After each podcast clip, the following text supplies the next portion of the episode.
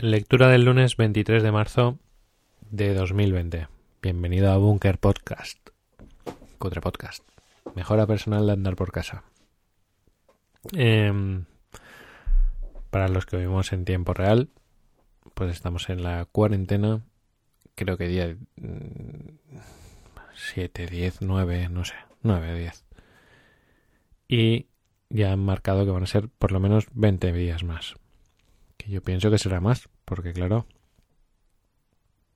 vale, ahora ya tenemos controlado el pico de aumento, pero que te dice que no vuelva a haber otro pico de aumento, yo qué sé, no sé cómo funcionará esto, ya veremos. Lo importante es estar en casa, tranquilos, y yo creo que un objetivo básico y sencillo, que es algo que no... que sería fácil como un objetivo para, para los ciudadanos sería no te contagies. O sea, a veces es como que yo a veces siento como una carga extra, ¿no? Como un sentido de responsabilidad y tal. Imagínate que te dicen, no te contagies. Haz todo lo posible para que pase este tiempo y tú no te contagies.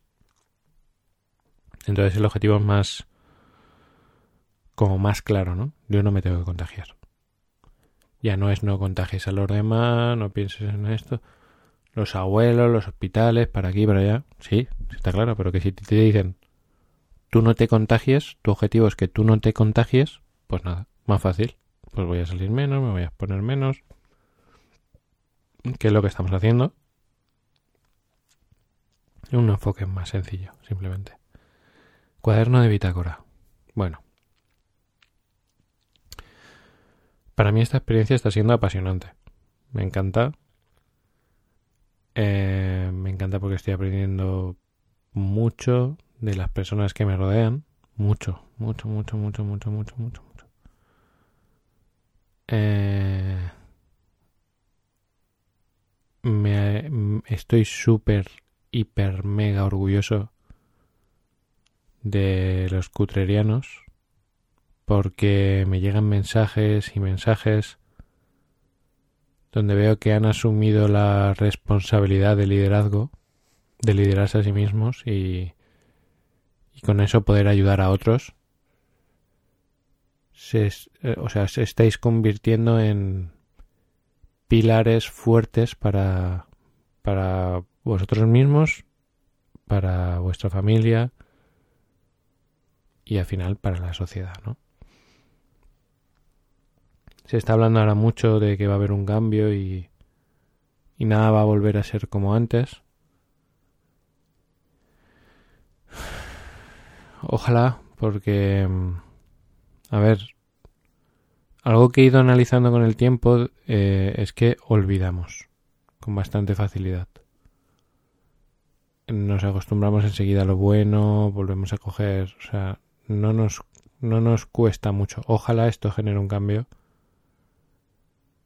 Evidentemente, pues claro, va a haber un cambio porque hay personas que están descubriendo todo un mundo, el mundo, el mundo online, la comunicación online. Todo esto está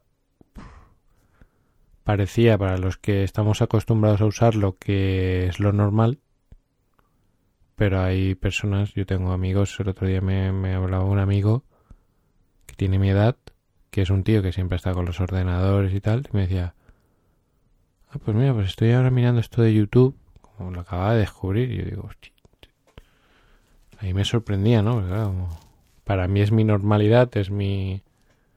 Es uno de los sitios donde más aprendo con YouTube, pues me extrañaba, pero hay de todo. En general lo que, lo que estoy viendo es eso, que, que estáis cogiendo un liderazgo muy fuerte, me mandáis mensajes, los que sois clientes míos alucino en colores, cómo estáis afrontando la situación, cómo estáis ahí trabajando, enfocados, que es súper importante. O sea, yo la semana se me ha pasado volando, ni me he enterado. O sea, yo de lo que llevamos de de cuarentena ni me he enterado. Se me pasa volando. ¿Con qué? Con el trabajo con el hacer. También me han llegado bastantes mensajes del podcast de Ser, Hacer, Tener con reflexiones y, en común lo que lo que oía es como que es un equilibrio, ¿no? Que uno que es una balanza entre el ser, el hacer y el tener. Eso es un debate que tuve ya hace mucho tiempo con con Leo que hablábamos sobre los antiguos y lo que era el episteme, eh, conceptos de qué es la qué es la virtud, qué es qué es tener una vida extraordinaria, ¿no? Y más o menos eso que, era como un equilibrio, ¿no? De ser, hacer y tener. la, hay algunos que dicen, filósofos antiguos que dicen que es todo ser, otros que es tener, otros que es hacer. Cada uno dice una cosa y más o menos, si buscamos como una moderación, sería un equilibrio entre todas las áreas. A lo mejor para mí, por ejemplo, ser debería tener un poco más de peso que hacer y tener, pero sin olvidarse, ¿no? De hacer y tener un poco. Claro, yo, por ejemplo, para mí, personalmente,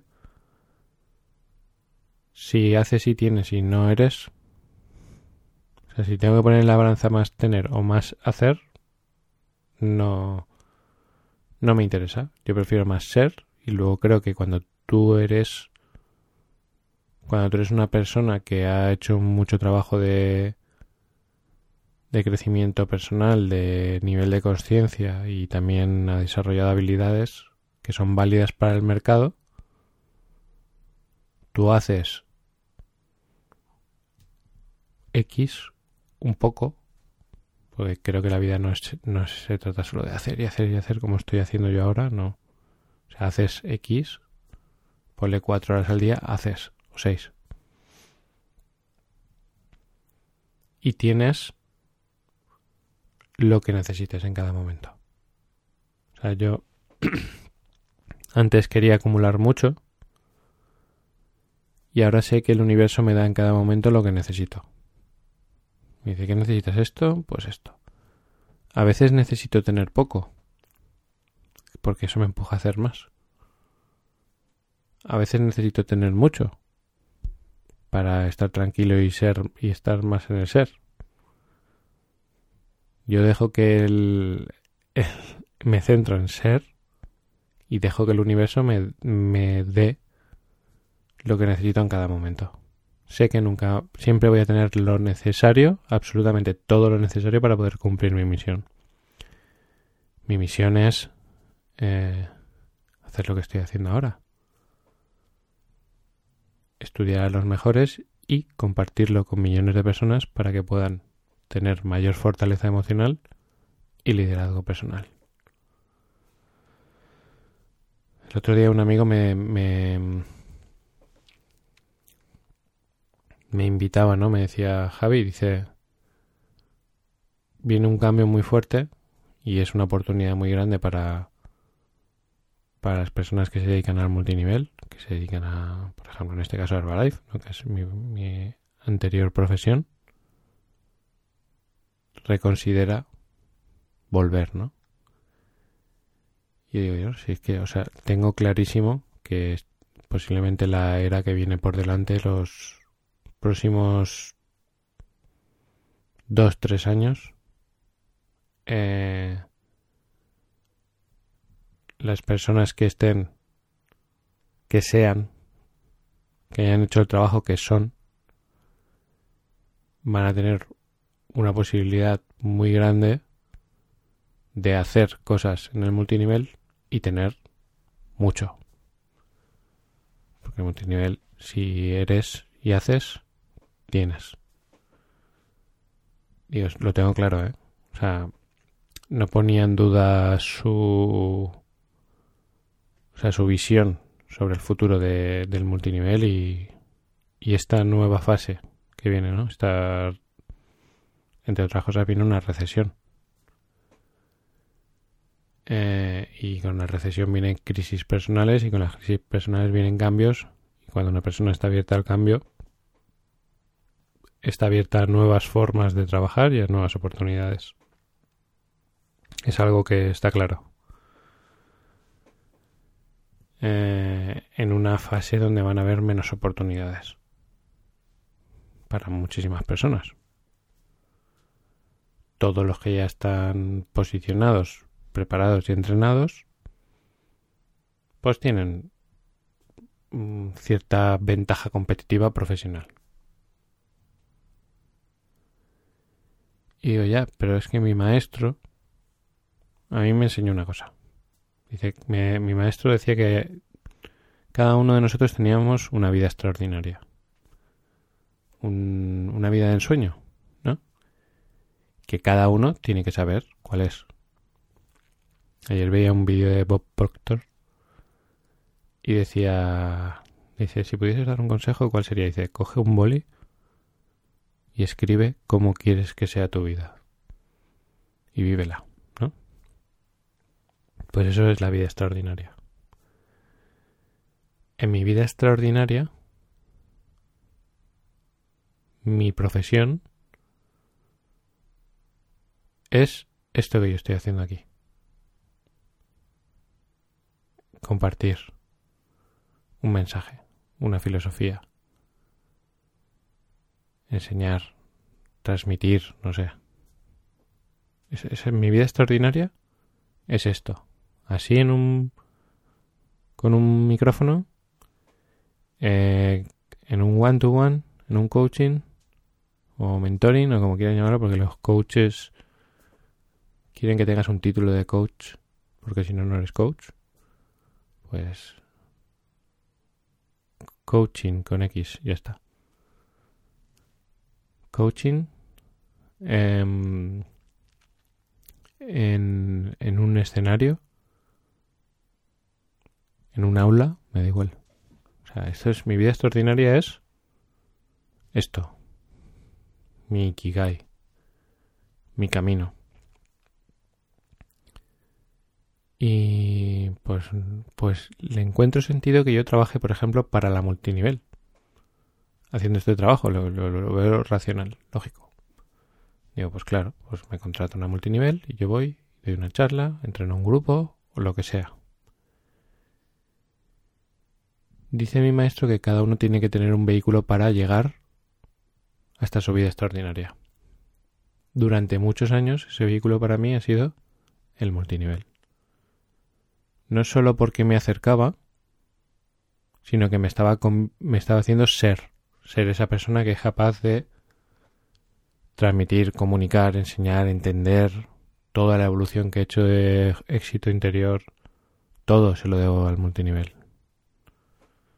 Sido mi vehículo, me ha llevado hasta donde donde estoy ahora, que tengo una capacidad para transmitir, comunicar, lo que sea. En ese... Ahora mi vehículo es este.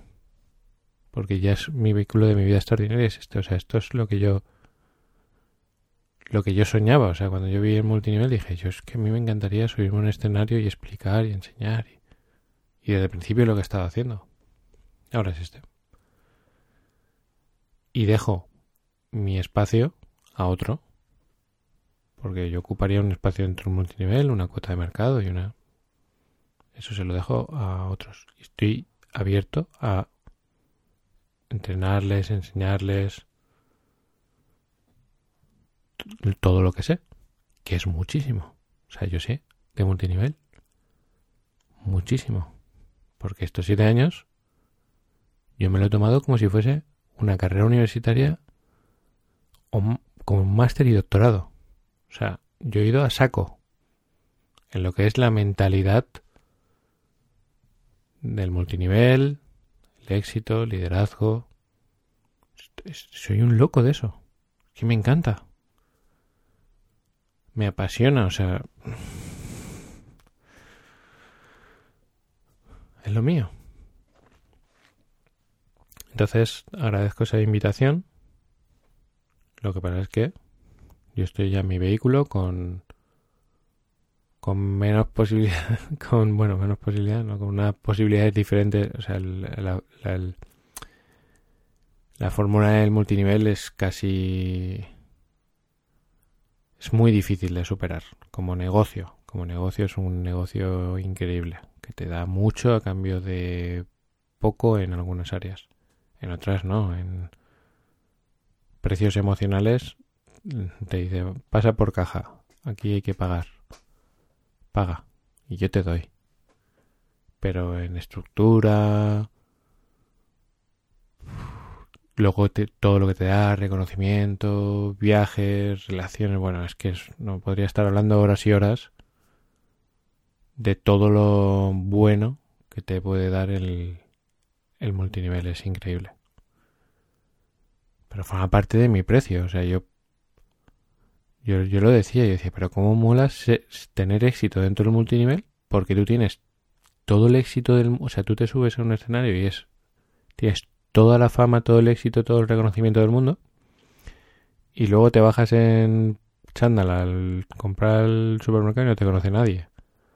Porque una de las cosas malas de la fama es la popularidad, ¿no? Que pierdes tu libertad, no tienes libertad de movimiento, no sé. Yo estaba, por ejemplo, me acuerdo que una vez en un hotel de lujo en, en la costa y estaban, era muy exclusivo y estaban pues jugadores del Real Madrid y o sea, ese, ese tipo de personas, ¿no? Claro, ellos tienen que ir ahí porque yo al día siguiente me iba a ir a Calpe a tomarme una, a comerme un arroz. Pero yo no se pueden ir a Calpe a comerse un arroz. Tú imagínate para qué quieres esa fama y perder esa libertad. En cierto modo son, están como en cuarentena toda la vida. Porque no pueden hacer todo lo que quieran, que va, que va. Eso es una... un rollo. Eso no mola nada. Y ahí sí que se puede tener. Pero bueno, cuaderno bitácora, resumen. Eh, yo creo que estamos aprendiendo, yo, por, yo personalmente estoy aprendiendo mucho de mí eh, mucho también de mi relación de pareja, de mi trabajo, de mi presente, de mi futuro, de mi entorno, de mis amigos, de, de todas las personas que me rodean. O sea, no sé. en muchas cosas para bien y en muchas cosas para mal, porque me estoy encontrando algunas cosas que digo, madre mía, o sea. O sea, ayer, por ejemplo, eh, es, hay un chat antiguo de personas que hemos estado unidos durante un tiempo, con bastante pasión, o sea, amigos. Y una de las personas del chat se acordó de ese chat y dijo, ostras, me acuerdo de vosotros, tal. Y yo enseguida contesté porque me acuerdo también y me hace ilusión. No contesto nadie más. Y yo digo, ¿esto? Mi ego automáticamente se activó y lo que pensó es me salgo del chat, oye. Y luego dije, pues no, sí que me da igual. Cada uno que haga lo que quiera, pero que me me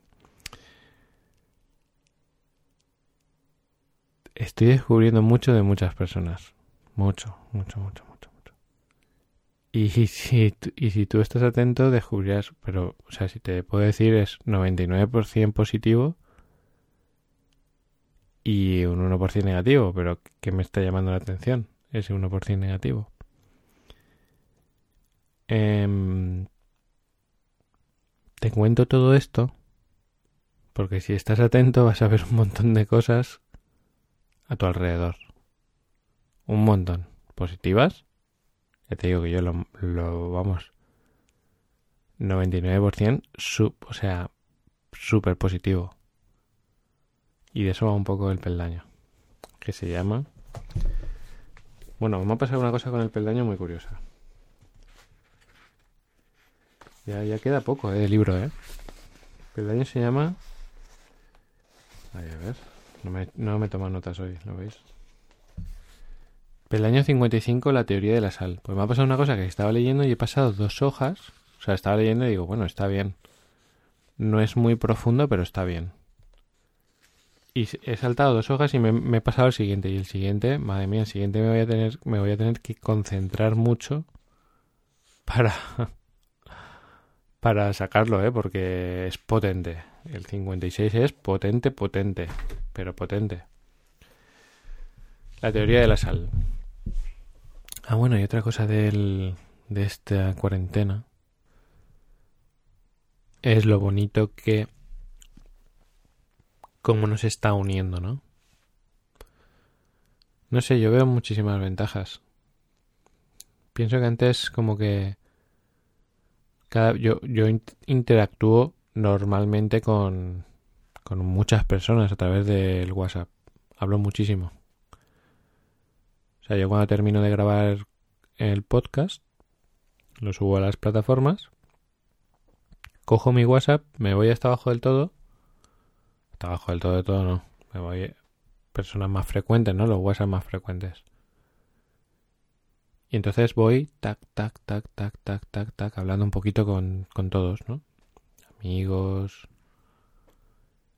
Y claro, eso yo lo noto. Se ha multiplicado por dos o por tres, ¿no? La comunicación.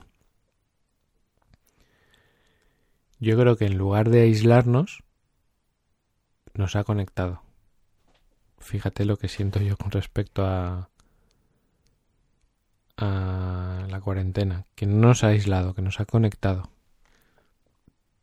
Esa es la sensación que tengo. Que estábamos desconectados y conectados en, yo qué sé, el trabajo, hacer, no sé, un montón de cosas, ¿no? Y que ahora eh, estamos más conectados los unos con los otros. Con nosotros mismos, con, con la persona con la que estés viviendo en casa y con pues, los grupos de WhatsApp, amigos, etc. Siento una conexión más fuerte y viene en relación a el peldaño, la teoría de la sal. Y lo que habla la teoría de la sal es que, dice, si a ti te dijesen elegir entre ser una persona autosuficiente que no necesita a los demás o una persona que necesita a los demás, ¿cuál elegirías? Te dicen, normalmente la mayoría prefiere ser independiente, ¿no? Autosuficiente. Y él eso no lo ve positivo. Voy a tratar de explicarlo a mi modo. No, no, al leerlo, cosas que sí, que no me entraban a mí. Entonces, claro, yo os voy a hablar, por ejemplo, de mi padre.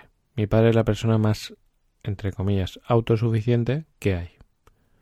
O sea, él no quiere que nadie le, le haga un favor, vamos, ni que le lleven en el coche aquí, ni que aquí, ni que aquí, porque no, porque luego tú me vas a pedir, me vas a exigir. Claro, cuando tú tienes, o sea, mi padre es, pero súper radical para eso, ¿eh? Él es yo no necesito a nadie. No necesito a nadie. Yo no te necesito, no necesito que me ayudes, no necesito al otro. Entonces yo eso lo he mamado mucho. Y en cierto modo soy muy así. Claro, eso lo que pasa es que luego con el tiempo lo he ido aprendiendo, tú te estás aislando. O sea, tú te estás aislando de los demás. Tú no estás unido a las personas. Estás totalmente aislado.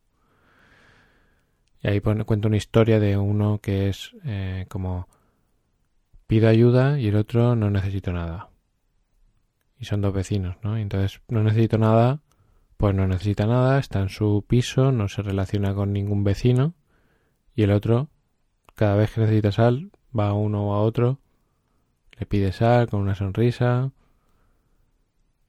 crear unas relaciones y luego esas relaciones, que esta es la clave, esas relaciones luego te abren a cosas muy guays.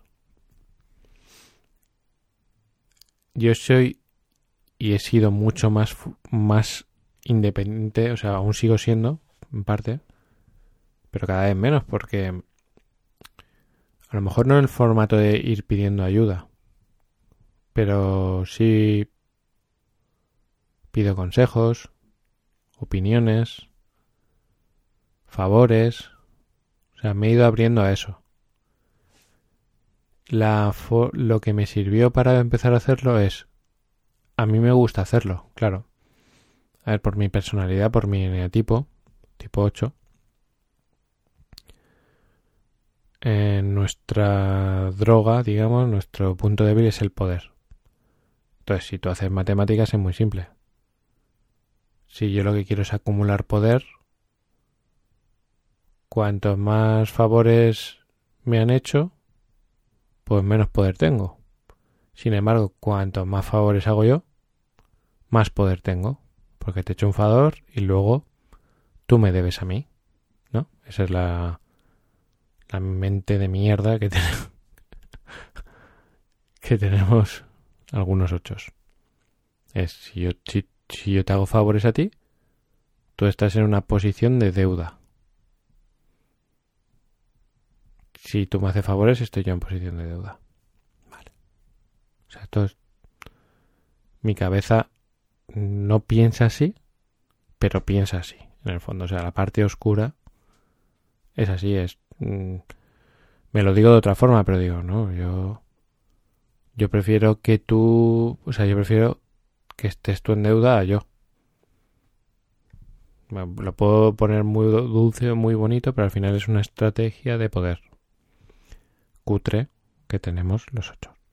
Algunos. Yo uno de ellos. Eh, entonces, claro. Un día, y no sé si me lo dijo María o, un día, claro, yo encuentro placer en ayudar a otros, ¿no? En... A mí me gusta. Y entonces, claro, creo que me lo dijo María y me dice, también le gustará a los demás ayudarte a ti.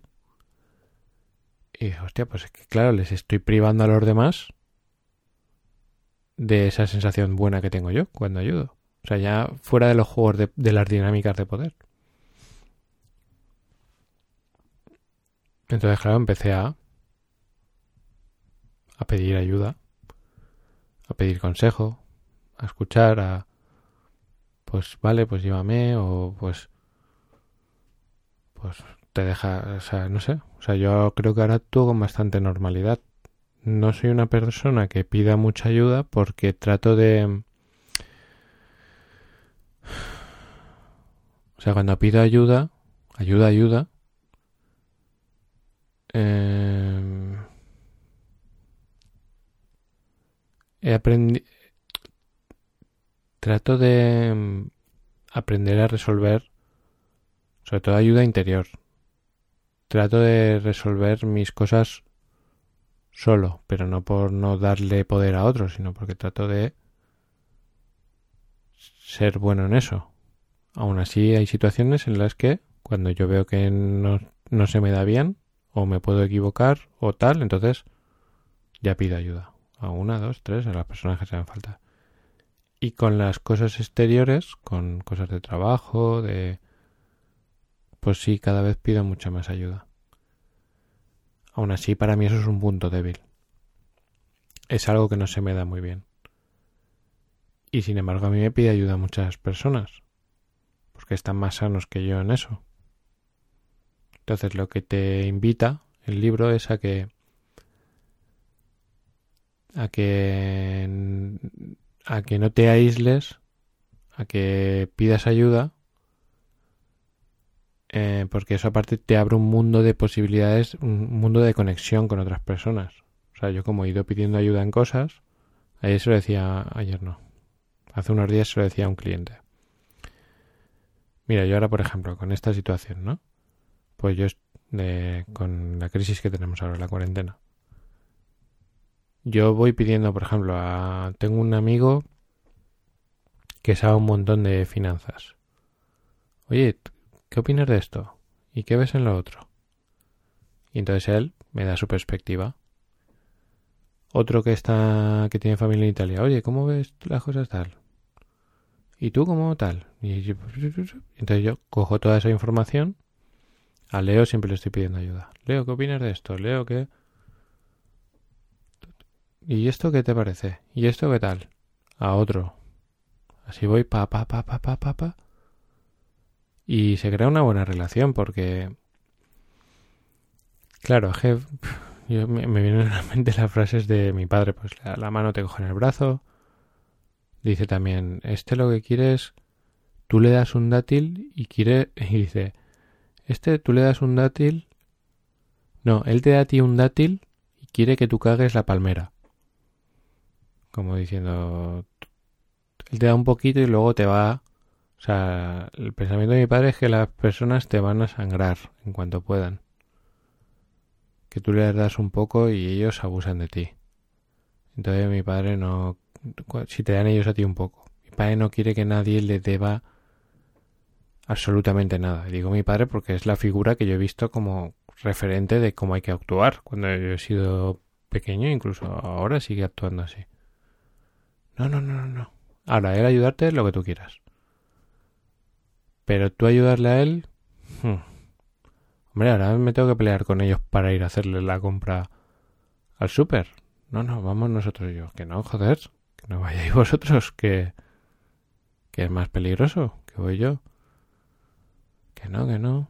Pero que no, que con setenta y pico años que tiene, setenta y tres o setenta y cuatro años, el otro día le atrope iba con la moto, le atropellaron y se...